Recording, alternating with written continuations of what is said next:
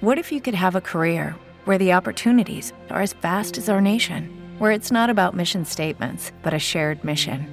At U.S. Customs and Border Protection, we go beyond to protect more than borders from ship to shore, air to ground. Cities to local communities, CBP agents and officers are keeping people safe. Join U.S. Customs and Border Protection and go beyond for something far greater than yourself. Learn more at cbp.gov/careers. Okay, round two. Name something that's not boring. A laundry? Ooh, a book club. Computer solitaire, huh? Ah, oh, sorry. We were looking for Chumba Casino. That's right. ChumbaCasino.com has over 100 casino style games. Join today and play for free for your chance to redeem some serious prizes. ChumbaCasino.com. No purchase necessary. Full prohibited by law. 18 plus terms and conditions apply. See website for details.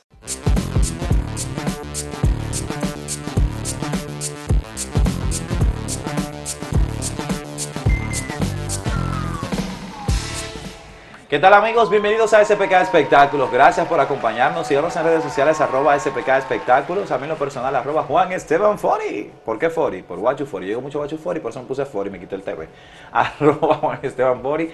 A este canal, esta empresa, arroba Acento Diario. Ahí podrán ver todo lo que tenemos en acento.com.de hoy. También lo que hacemos en Acento TV. Opinión diferente, irreverente, pero siempre respetando las filosofías y lo que cada quien puede explicar. Gracias por estar con nosotros ahí. Hoy tenemos un programa muy especial y de inmediato yo le voy a presentar al Wisin de Millandel. Fauris Martínez. ¿Qué tal, Juan Esteban? Gracias por la introducción. Y sí, tenemos un programa hoy súper cargado. Diría que hoy es un programa escénico, un programa sobre las artes de la escena, tanto teatral como en el cine, porque si yo estoy aquí ahora, sí. es para hablar de sa, se, cine. sí, sí, sí, hay mucha Todo de cambiado la coreografía. Sa, se, cine. cine, fantástico. Y sí, tenemos que hablar de cine porque hay varias noticias que hay que comentar y tengo una recomendación para ustedes en casa. Por favor, para que vean cómo estamos los dominicanos en todas partes. En todas partes, señores, y sí. Se mencionó hace unos meses cuando se anunció la producción de una serie de Disney Plus, o en este caso de Star Plus, sobre las hermanas Mirabal, llamada El grito de las mariposas, que incluso oh. hay una que incluso hay una actriz dominicana, Camila Isa, que forma parte del elenco principal. Y esta producción es una colaboración entre España y creo que, creo que también Colombia, pero es sobre la historia de las dominicanas, las tres hermanas que estaban involucradas con la lucha contra la dictadura de Trujillo. Y vemos ahí imágenes del tráiler que ya salió de esta serie. Hay gente que la vio, me dice que se sintió increíble, se sintió como que muy identificada con la historia. Y, y sí, vemos otra rendición de, de, esta historia que está, está hecha por manos internacionales y que estará disponible aparentemente en Star Plus y en Disney Plus. Tú sabes que me siento muy, muy, o sea, estaba viendo el trailer de la película y me quedo observando, o sea, la historia de nuestras, de nuestras heroínas, de nuestras, nuestras mariposas, que se pueda contar a nivel universal que se pueda ver la lucha de la mujer en contra de una dictadura y también la lucha que sigue teniendo la mujer en el mundo entero por su posicionamiento y sobre todo las nuestras, nuestras heroínas, nuestras hermanas Mirabal, que no solamente lucharon contra el tirano, sino también, o sea, reivindicando eh, a la sociedad, buscando igualdad social en aquel momento. O sea, estamos hablando que fue recientemente que pudieron darle el, el, el a, Minerva Mirabal. O sea, eh, estamos hablando de de ese soslayo, ese menosprecio y sobre todo esa opresión que tenía el pueblo en aquel momento. Qué bueno que esto llegue y que pueda llegar a una generación que está subiendo, que pueda enterarse de estas historias. Claro, y verla de forma visual, narrativa, así uno conecte mucho más con ella. Como sí, sí, sí. O sea, me siento, mira, yo me pongo, se me eriza la piel porque estamos haciendo que esta, que esta historia pase de generación en generación en el lenguaje que esta generación quiere recibirlo, una película, una serie. Qué bien. Exacto. Tengo que hacer la corrección. Es una, es una producción argentino-española y se grabó en Colombia la mayoría de las escenas. Así que, hay que hay que para que muchas personas no vayan a comenzar a hablar plume burro. Lo que sucede con Colombia, con las locaciones, es que todavía hay países que eh, tienen muy buenas locaciones preservadas que nosotros no tenemos. Me explico. Aquí lo que más preservado hay de, de la época colonial, de la época de Trujillo y de todas esas épocas, cuando se hace una película de época en República Dominicana, eh, se coge más lucha que un forro catre viejo. Porque aquí hasta las casitas esas eh, eh, eh, que, que- características de esa manera Ah, ya no sí, existen. Sí, sí, sí, sí, la- sí, todo lo No, o sea, remodelan, le quitan las cosas. Remodelan todo, señores, de por Dios. Atención, en, lo, que- en los pueblecitos todavía en República Dominicana, que quedan casitas de, esa, eh, de esos años, de, de, de 1960, 1930 y demás. Señores, tratemos de preservar eso. Atención a las alcaldías, porque ahora somos cuna de cine. Sin embargo, esta, esta película de época, te apuesto a ti que una de las limitantes para hacerla aquí fue a nivel de locaciones, porque no te puedo, o sea, es difícil encontrar locaciones aquí. Bastante, bastante. Muy difícil. Es tan tal que De época. hacer- eh, es tanto que prefieren utilizar otros países como Puerto Rico o Cuba para rodar escenas de época que son aquí en República Exactamente. Dominicana. Cuba sí tiene todavía, obviamente, Claro, sí, Cuba sí, tiene, mantiene. eh, eh, mantiene una estructura eh, bastante antigua, por así decirlo. Pero esto es un, una flechita que tiré ahí. Sí, porque aquí, Claro. todo, aquí todo moderniza. Te estoy diciendo en Samaná la casita, la casita y en Sánchez. Habían casas de esas y ya no están, ya no existen. El ferrocarril que existía, el, el único, el ferrocarril que hizo Lilis, había una estación en Sánchez, Samaná, y la estación la desbarataron. Eso debieron de preservarlo. Claro, va a ser convertirlo en un museo. Un museo, una cosa, y eso estaba hecho en madera, o sea, una cosa, mira, no, no, no, Bueno, no ya, ya, antes de que te sulfures, tengo otra noticia para comentar. Y es el regreso de un personaje que a muchos les fascinó, les encantó. Mi madre, que vio la serie de La Casa de Papel, se quedó fascinada con él también, de sus favoritos. mi favorito. Y también el tuyo. Tengo que, Bueno, tengo que- sí, que sí, decir sí. que yo odié a la Zarosa, ¿cómo se llamaba? Bueno, bueno, bueno. a, a bueno. Tokio. Yo odié a Tokio y a él lo amo. Wow, qué contraste. Pero sí, es nada más y nada menos que el personaje Berlín de la Casa de Papel que va a regresar en una especie de precuela, una serie tipo spin-off de la Casa de Papel, que nos muestra un personaje que, si no han visto la serie, voy a dar un spoiler, que al final de la primera... ¿Qué? ¿Qué pasó con esto? Tú dando spoilers, me, me estás asustando. Es que ya- A mí me encantan los spoilers, espérate. Bueno, la serie fue muy demasiado popular, tiene ya como 5 años, y la gente que la Está tan popular que hay una coreana. hay, una coreana- hay una versión coreana también. Y en la versión original, en la, en la primera temporada, al final el personaje de Berlín fallece porque tenía una enfermedad degenerativa y al final él, él decidió morir luchando, que le dieron su balazo. Pero la gente como seguía con ese ánimo, con ese amor por el personaje, lo traían en flashback en la segunda temporada. Y, y- y ahora, hicieron una es precuela. un personaje tan bien construido, Dios de la gloria, bendito sea ese actor. Y el, y el- y el director y quien construyó y quien escribió eh, eh, ese personaje. Porque el personaje es tan enigmático que llega un momento en que tú no sabes qué es él. Llega un momento, de verdad. Llega un momento que, porque tú recuerdas que ya para la otra temporada de La Casa de Papel, la que sigue, después que él muere, buscan a, a un amigo que era como un Sí, enamorado, sí, como un sí, novio, como una cosa. Eso, miren, ese personaje es el personaje.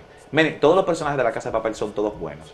Yo nada más que de verdad odio a Tokio, no, nivel Dios, Wow. y amé a la, a la- a la sobrina de, de Lola Flores, eh, a Nairobi. A Nairobi. A Nairobi, sí, sí, que sí. cuando yo morí, ay, yo morí este día. Pero ¿por qué el odio a Tokio? Si hacían una serie que se llama Tokio antes de La la, Casa de ver. Papel. Porque Tokio, como toda mujer necia, o como todo hermano azaroso, Wow. que no te metas por ahí, se mete. No haga eso, lo hace. Yo- con Tokio yo le que dar el control al televisor. Hay personas Claro, que no le Tokio era necesaria para que todo se desarrollara como se desarrolló, pero yo quería, yo decía, ¿y por qué no se pierde una bala en la cabeza Tokio? pero bueno, Bueno, sí, para mí, de mis personajes favoritos fue el profesor, pero también Merlín tenía un cierto aura enigmático que te envuelve, que te atrapa, no saber qué está pensando o cuál es su verdadero plan, su verdadera intención. Es fantástico. Y veremos qué tal. La serie viene para nosotros, para Netflix, en diciembre, diciembre de este mismo año 2023. Así que hay que esperar un poquito, pero la tendremos sí que sí y van a ser todos los capítulos, como hace Netflix siempre, de un solo tirón, la temporada completa. Así que viene por ahí Berlín. Berlín, Berlín. Berlín. Ahora, una recomendación que pude ver en el cine, señores, vayan al cine a verla. Y es una película sobre una cantante que no tiene igual. Todavía hoy no hay No. una que le llegue siquiera a su rango vocal, a su No, técnica, a, su rango, belleza. a su rango vocal hay muchas que llegan. Bueno, sí, exacto. Jennifer a, a nivel técnico, Jennifer sí, Hudson sí, lo sí, puede sí. hacer. Lo que pasa es que el estilo, El de estilo, ella, su el estilo de ella sí ha marcado una tendencia. O sea, todas las eh, cantantes que pueden dominar ese, ese gospel, ese R&B y demás, o sea, quieren cantar como Whitney Houston. Whitney Houston, claro. Quieren cantar como Whitney Houston, pero obviamente hay que decirlo. Por ejemplo, Jennifer Hudson tiene un registro que, que, que haciéndole un homenaje a Whitney Houston es una cosa impresionante. Ahora, Jennifer Hudson no hace lo que hace Whitney. Mm, claro, claro. ¿Me entiendes? O sea, que Whitney eh, marcó un estilo. marcó un estilo que todavía hoy permanece. Es una influencia que se va a mantener por mucho tiempo y es que generó una gran revolución. Whitney Houston, su historia es contada a través de la película I Wanna Dance With Somebody, como la canción. Exacto, quiero, qui- quiero bailar. Y así la, la película es sobre su vida, sobre todo lo que Hay que verla. pasó. Hay que verla porque te- es un buen homenaje sobre, para, para, para su grandeza como cantante. Muestra un poco de las situaciones que fueron tóxicas en su vida, que sabemos que tuvo una vida muy complicada, pero siempre al margen del respeto. Nunca daña, o sea, nunca el afecta. director no dañó eh, el- al ídolo. No, exacto. Casualmente es una directora que hizo la película. Es una Ese- mujer eso, que tú sabes, Dios que me perdona por lo que voy a decir, eso se nota cuando una mujer que dirige, eh, que cuida esa estética, de Sí, porque sí, ya, por sí, ejemplo. Whitney no, hay- no está en el plano terrenal. O sea, dañar ese ídolo que ya de por sí habían documentales que explicaban toda su situación con, la, con los vicios y demás. O sea que creo que a- hacer homenaje en una película a la parte mejor de su carrera, que fue lo que entregó como artista, debió quedarse ahí. O sea que esto es una película que cuenta la historia de Whitney como artista. Exacto, exacto, como artista. Tanto sus tropezones como sus grandes éxitos. Es tremendo verlo en el cine con el sonido del teatro desde la sala. Y sus, la actriz que interpreta a Whitney, no sé si ayudaron con la edición de la voz, pero te da un gran espectáculo musical. Es, es fantástico. Y van a cantar y van a bailar si ven la película. Es recomendable. Vayan a verla al cine. Si les gusta Entonces- Whitney Houston. Ay, no, no, yo creo que todo el Y mundo también que no le para gusta que- Whitney Houston. No, y el que no la conoce para que conozca la historia de ella y por qué fue tan grande. ¿Y por, qué, ¿Y por qué hay tantas personas que cantan como ella? Señores, nos vamos a la pausa. Cuando retornemos, vamos a hablar de Quemando, obra de teatro que se presentará en la Sala Ravelo del Teatro Nacional. Nos acompañan dos de sus actores. Estará con nosotros Fausto Rojas y Francis Cruz. Venimos en breve con más.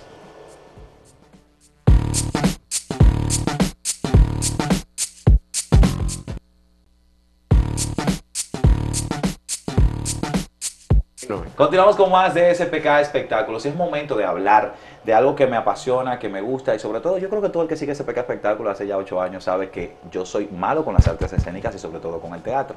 Vamos a hablar con dos grandes actores de la República Dominicana de lo nuevo que traen, de lo que llega al Teatro Nacional y es para mí, me place que ya estrenando la nueva escenografía, por fin él esté aquí. Nos acompaña Fausto Rojas y Francis Cruz. Bienvenidos a SPK Espectáculos. Gracias, hermano. Manito, Gracias, si tú, no habías llegado aquí con el nuevo set. No, esta, es mi casa. Gracias. literal. literal, esta es mi casa. Tú sabes que tú no me llamas. Eh, voy para allá, arranca. Gracias, viejo, por el apoyo de siempre. Es un lujo contar eh, con tu sostén, con tu apoyo, con tu difusión, porque nosotros los artistas de las tablas siempre necesitamos de esto y de cómplices que nos ayuden a, a difundir nuestro trabajo. Tú sabes que al mencionar artistas de las tablas, tú sabes que la gente ahora mismo que está viendo, que lo has visto usted en películas y demás, cuando hay personas que nunca han consumido teatro, o que se han ido al teatro, han ido a ver un espectáculo, no Es una cierto, obra de teatro. Entonces, cuando, cuando uno se refiere, los artistas de las tablas, ¿qué diferencia hay entre estar en las tablas y estar ante una cámara en el cine? Bueno, yo pienso que todos sabemos, tú sabes también, tú ahora frente a cámara y tú también has estado con- en, en tabla, ¿verdad? Y espectáculo en vivo. Hay muchas diferencias, eh, pero no en relación a la creación, pienso yo, aquí está el director también, del personaje, sino más bien del manejo de la energía de uno como actor. Eh, por ahí que andan las cosas, el manejo de la energía en las tablas y frente a la cámara. La cámara es abusadora, ¿no?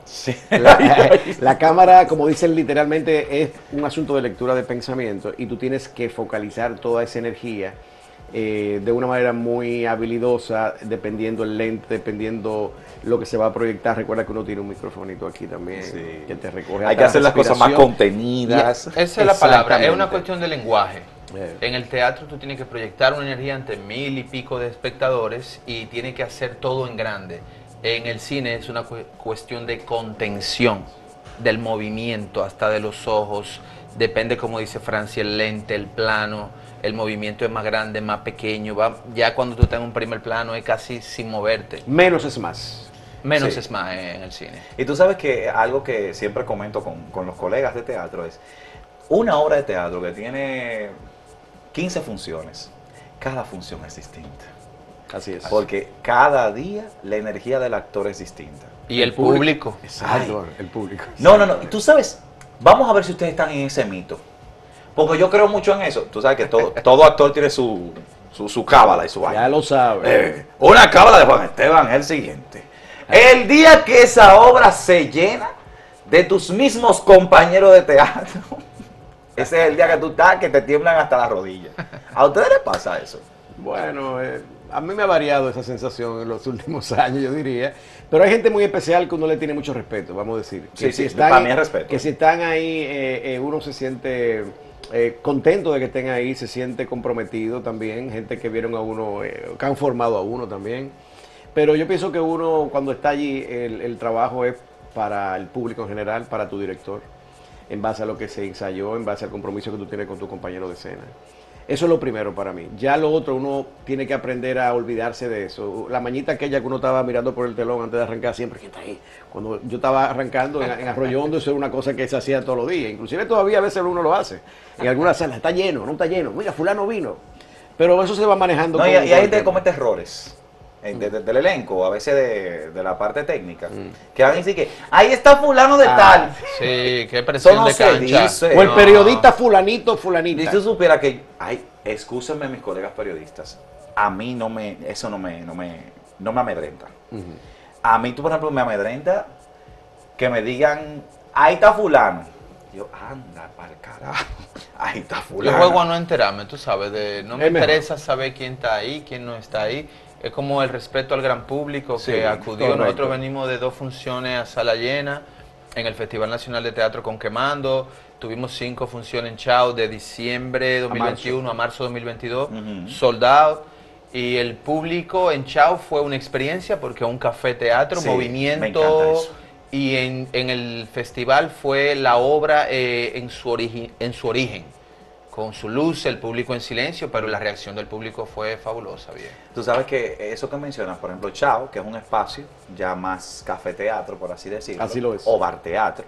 Y en el caso de, de la sala tradicional, esas diferencias a nivel de montaje, o sea, cuando tú tienes que montar para una Ravelo, cuando tienes que montar para un teatro bar, o sea, me imagino que siempre tienes que, que pensar en ese público, porque el público que va al, al teatro bar no es el mismo que va a la sala Ravelo, aunque coincidan, pero no es Sí. el mismo nunca. Así es. Ah, tenemos gente que lo vio en los dos lugares, lo que pasa es que la experiencia teatral, como el director lo imaginó o lo soñó, es más ya en el teatro, con los cues de luz específicos, sin el sonido de todo movimiento de un café, que tú sabes que para nosotros como actor era, por suerte que Carlos Castro, director de la pieza, nos entrenó antes de, de presentarla, eh, haciendo mucho ejercicio de disociación y cuando llegamos a ese café, el nivel de concentración, porque era fuerte, Impresionante. era fuerte y más esta obra. Esta obra está hecha y diseñada desde la quietud del actor.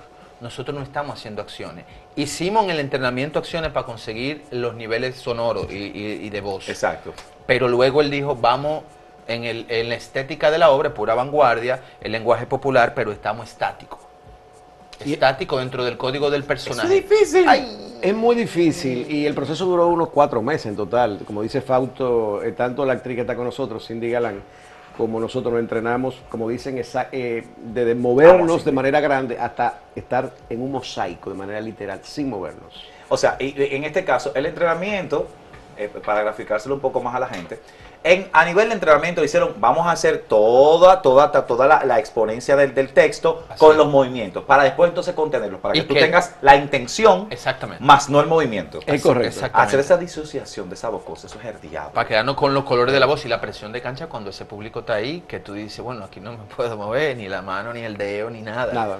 Es relajado, pero que la voz salga como que tú estás, como que tú estás corriendo, ejemplo. Y es chulísimo porque la gente abre su imaginario. Es como que tú estés leyendo un libro. Cada uno de ustedes como público es como estar leyendo un libro e interpreta, pero en este caso en base a la palabra del texto, en base a nuestra voz, lo que quiere. Hay gente que yo, yo pienso que hay una persona que conozco que fue a verla por segunda vez y cerró los ojos en muchos momentos de la obra. Y me dijo lo disfruté de otra manera. Sí, y mucha gente que se acercaba a nosotros le decía, me lo imaginé en tal sitio, Exacto. me imaginé que estaban así, porque la obra, como dice Francis, abre un espacio a la imaginación, Eso es lo más a que lindo. tú armes tu dramaturgia como espectador. Eso es lo más lindo. Casi siempre en todas las obras de teatro es una cosa lo que quiere proyectar el director, una intención eh, que, que plasmó en el actor, pero casi siempre cada persona que va tiene un la recibe de otra forma. Así es. Y, a- y hasta reflexiona en otra, en otra cosa. A pesar del mensaje que tenga la obra, hay personas que reflexionan de otra forma. O sea, Sí. he, visto situaciones con, con- con ciertas obras que cuando escucho el público afuera, no que voy preguntando, sino que lo estoy escuchando, como dando cosas para cuando voy a, a escribir. Y digo, mira, esta persona entendió esto, aquella persona entendió aquello, para que tú veas que cada quien puede tener una perspectiva diferente. Es lo más interesante que hay con las obras de arte, pienso yo, ¿verdad? Cada Sí. quien va a reaccionar diferente ante un mismo estímulo. Por eso que debemos ser auténticos y honestos con nuestras propias emociones. Sí. Algo que yo creo que todo actor debe estar conectado siempre es a las tablas. Hugh Jackman, Sí. cuando tiene tiempo que está haciendo películas, se, se despega y se va para Broadway. O sea, Sí. ¿qué función hace eso en el actor que hace cine, que de repente se despega del cine de un tiempo y comienza a hacer tablas? ¿En qué lo ayuda? Es que el teatro para mí es el ring preferido en mi vida. Es lo que alimenta mi alma y mi espíritu. En el cine tú sabes que uno entra y sale de alguna película, pero yo espiritualmente necesito siempre el teatro porque me da tanto, tanta importancia a mi vida. Y es lo que yo tengo haciendo 20 y algo de años, desde de los 16 años que entré a la Escuela Nacional de Arte Dramático. Y cuando, mira, esta propuesta, eh, nosotros estábamos trabajando otro proyecto con Carlos.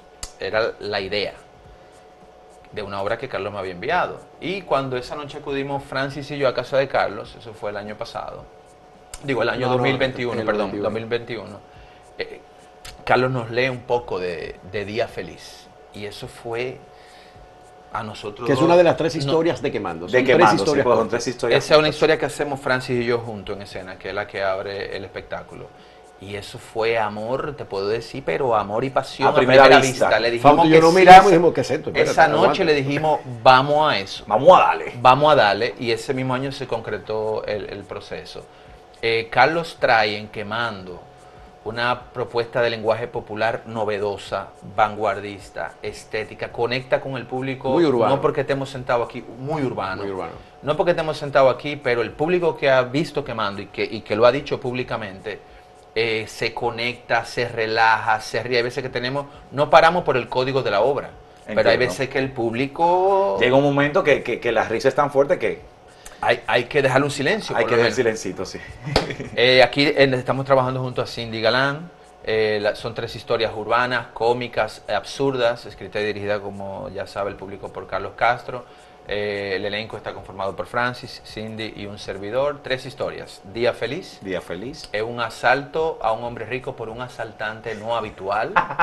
Tú sabes que, que, que justamente ahora que está haciendo más o menos la sinopsis, eh, una persona que la vio, un gran escritor dominicano, nuestro querido Gustavo Oliva, Ay. cuentista. Gustavo me- me- se me parece a este hombre.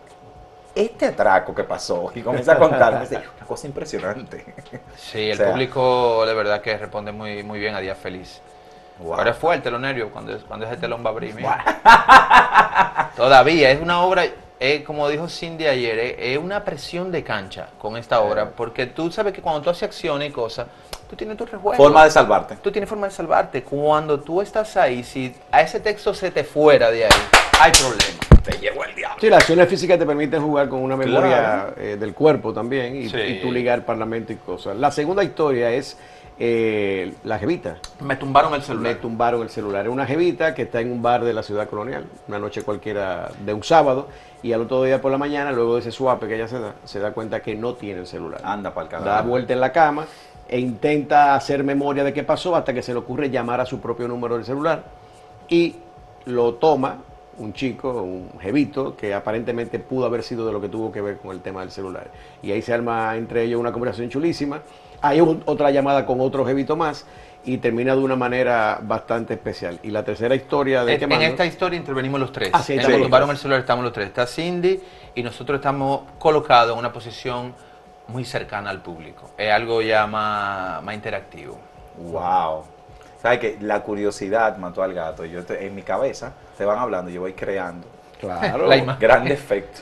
Eso es un defecto No, de eso fábrica. está, eso está bien. Es un, de- es defecto. Está Es igual- vivo, es- alerta. No, no, es igual que cuando tú vas a lectura de primer guion, que tú comienzas a imaginarte todo, después tú le lees al director, me imaginé esto, me imaginé- eh, perdón, perdón, perdón, que me estoy pasando. O sea, sí, yo, pues, yo pido perdón. Y el director no que no la veo así, la veo así, ¿eh? No, no, yo le digo, yo digo, es, es que es- fue lo que me inspiró, por ejemplo, pero yo no, no, no, no me gusta transgredir el caso de la idea del Sí, director. hay que, pero- con los directores hay que respetar. mucho. sí, sí, sí, pero tú sabes que a veces cuando tú tienes un, un texto, tú comienzas a imaginártelo. Y es Lamentablemente. la primera labor del actor, imaginarse, es la primera labor que el, el actor tiene en libertad. Y en eso tú propones con tu personaje. ¿Y la tercera historia, Fab? No, y eso pasa con el espectador en Quemando, que crea su propio universo. Totalmente. To- Todo el mundo que se sienta ahí crea un mundo diferente. Eso es interesante. Eso es interesante. La última historia es Quemando. Quemando, el que lleva el título de. Eh, ajá, es una vecina que se queja de un peculiar olor en el edificio. Ella y el dueño del apartamento se enfrentan en una discusión donde salen hasta relucir los problemas del condominio, los derechos, ahí, ahí se ven los derechos individuales, los derechos colectivos, la libertad de una sociedad. Y es una pieza, un homenaje a Samuel Beckett, donde la vecina, nada más le voy a contar esto, lo único que vemos de ella es la boca. Aleluya, gloria a Dios. Y Francis que está en escena. Interesantísima propuesta ¿Supiste? estética de Carlos. Que, que el hecho de lo que se le ve a vecino en la boca, ya yo tengo otra, otra. Tengo- señores, el compromiso es ir a disfrutarla. ¿A partir de cuándo estamos? 23 de febrero, en dos semanas, comenzando jueves y hasta domingo. Jueves, viernes y sábado a las 8 y 30 de la noche en la sala Ravero y los domingos a las 6 y 30 de la tarde. Y luego el segundo fin de semana, que decidimos ya abrirlo también, ¿verdad? Ya está publicado, desde el día 2 al día 5 de marzo. De marzo. O sea que finalizando febrero, iniciando marzo, tenemos quemando en la sala Ravelo del Teatro Nacional. ¿Las boletas están a la venta? En la boletería del Teatro Nacional y en todos los puntos de Huepa Ticket, Supermercado Nacional y CCN. CCN. Yo- También la y online a través de Online. Guapaticket también. Sí, que le iba a decir que para que yo la compro, es un éxito. Te puede entrar así, webatickets.com y puede comprar las boletas, que es más cómodo. Se van a divertir, la van a pasar bien, van a, van a escuchar un texto maravilloso, una puesta en escena. Lenguaje popular, el texto no es ajeno al lenguaje de, nosotros, es urbana, es divertida, entretenida, abre a la imaginación. Quemando es un mundo que yo sé que el espectador que se decita en la sala Ravelo la va a disfrutar y la va a repetir, como ha pasado con mucha gente. No, yo espero que así sea y que la gente siga, eh, como digo, no apoyando el teatro, sino disfrutando del buen teatro, porque aquí se hace buen teatro. Tenemos dos grandes actores que están invitándoles a todos ustedes a disfrutar de esta obra a partir del 23, del 23 de febrero en la sala Ravelo del Teatro Nacional. De verdad, gracias por estar con nosotros aquí, un pedacito de ese pequeño espectáculo. Gracias a ti por el apoyo de siempre, contigo llegamos al fin del mundo. No, no, esto, esto de ustedes. Apreciamos bastante el apoyo. Nos vamos por el día de hoy, será hasta la próxima.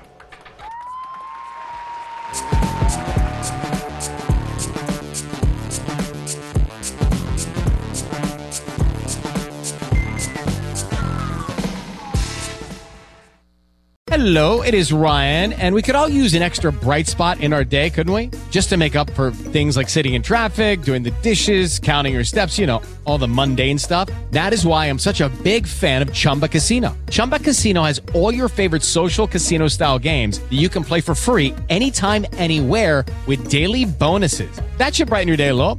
Actually, a lot. So sign up now at chumbacasino.com. That's chumbacasino.com. No purchase necessary. Group. Void were prohibited by law. See terms and conditions. 18 plus.